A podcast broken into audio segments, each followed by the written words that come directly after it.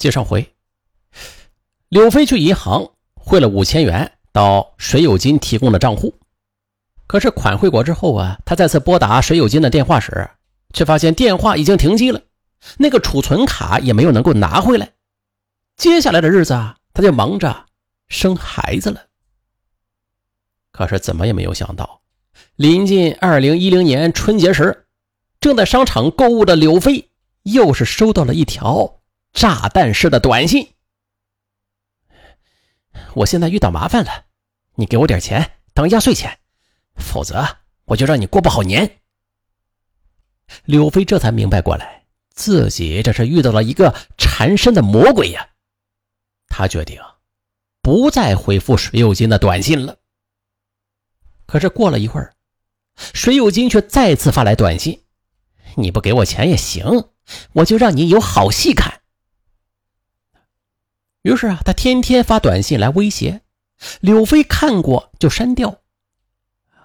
终于啊，恼羞成怒的水有金，还是在大年三十的晚上把电话就打到了他的家里。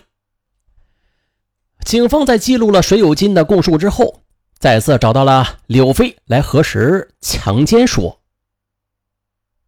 他不好意思的低下了头，承认自己和他玩过一夜情，但是。是在他用电棒的威胁之下，只好让他拍了视频的。水友金也坦白，自己带着电棒去酒店是为了防身，生怕陷入色情陷阱。落网之后的水友金是一脸的落魄，他交代呀，为了寻求刺激，自己先后通过网络交友，总共是跟七个女子发生过类似的一夜情。而且啊，还都是拍了性爱视频。可这为何他只向柳飞一个人敲诈勒索呀？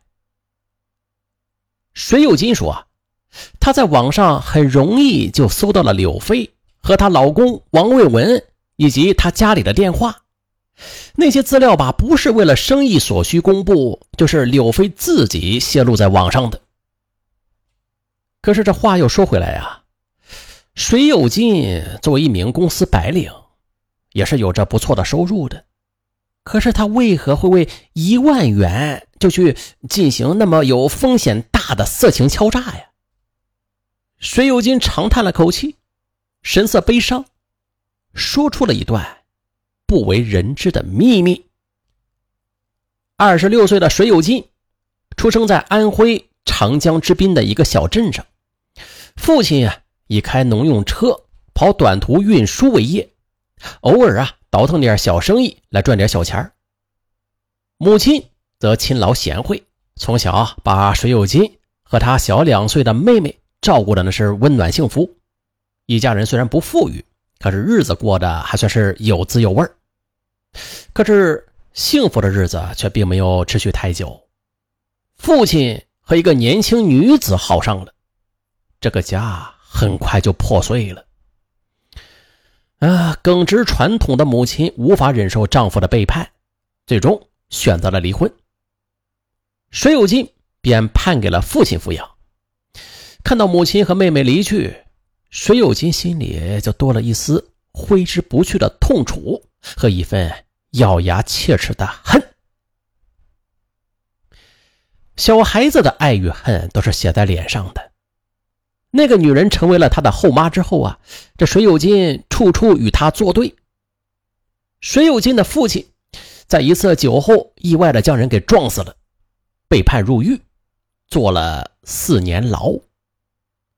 出狱之后，家里是一贫如洗，在贫苦的条件之下，水有金发愤图强，经过努力考上了安徽省一所本科大学，学了四年经济，毕业之后。进入合肥一家大公司，每天工作啊，主要是上网收集有关信息，工作很轻松，收入马马虎虎。水有金很快就结婚成家了，这日子看上去幸福美满。可是过了一段时日之后啊，这水有金就开始厌倦平淡的生活了，他就开始在网上找女子聊天，并且还与多名女子发生了一夜情，而柳飞。就是其中一位。二零零九年十二月，水有金借同学的钱炒股，亏了一笔钱。烦闷之余，就在电脑上啊欣赏着和柳飞的姓氏视频。突然就想到啊，哎，不如拿着这视频敲诈一下家境富裕的柳飞吧。初次出手，他轻而易举的就敲诈了五千元。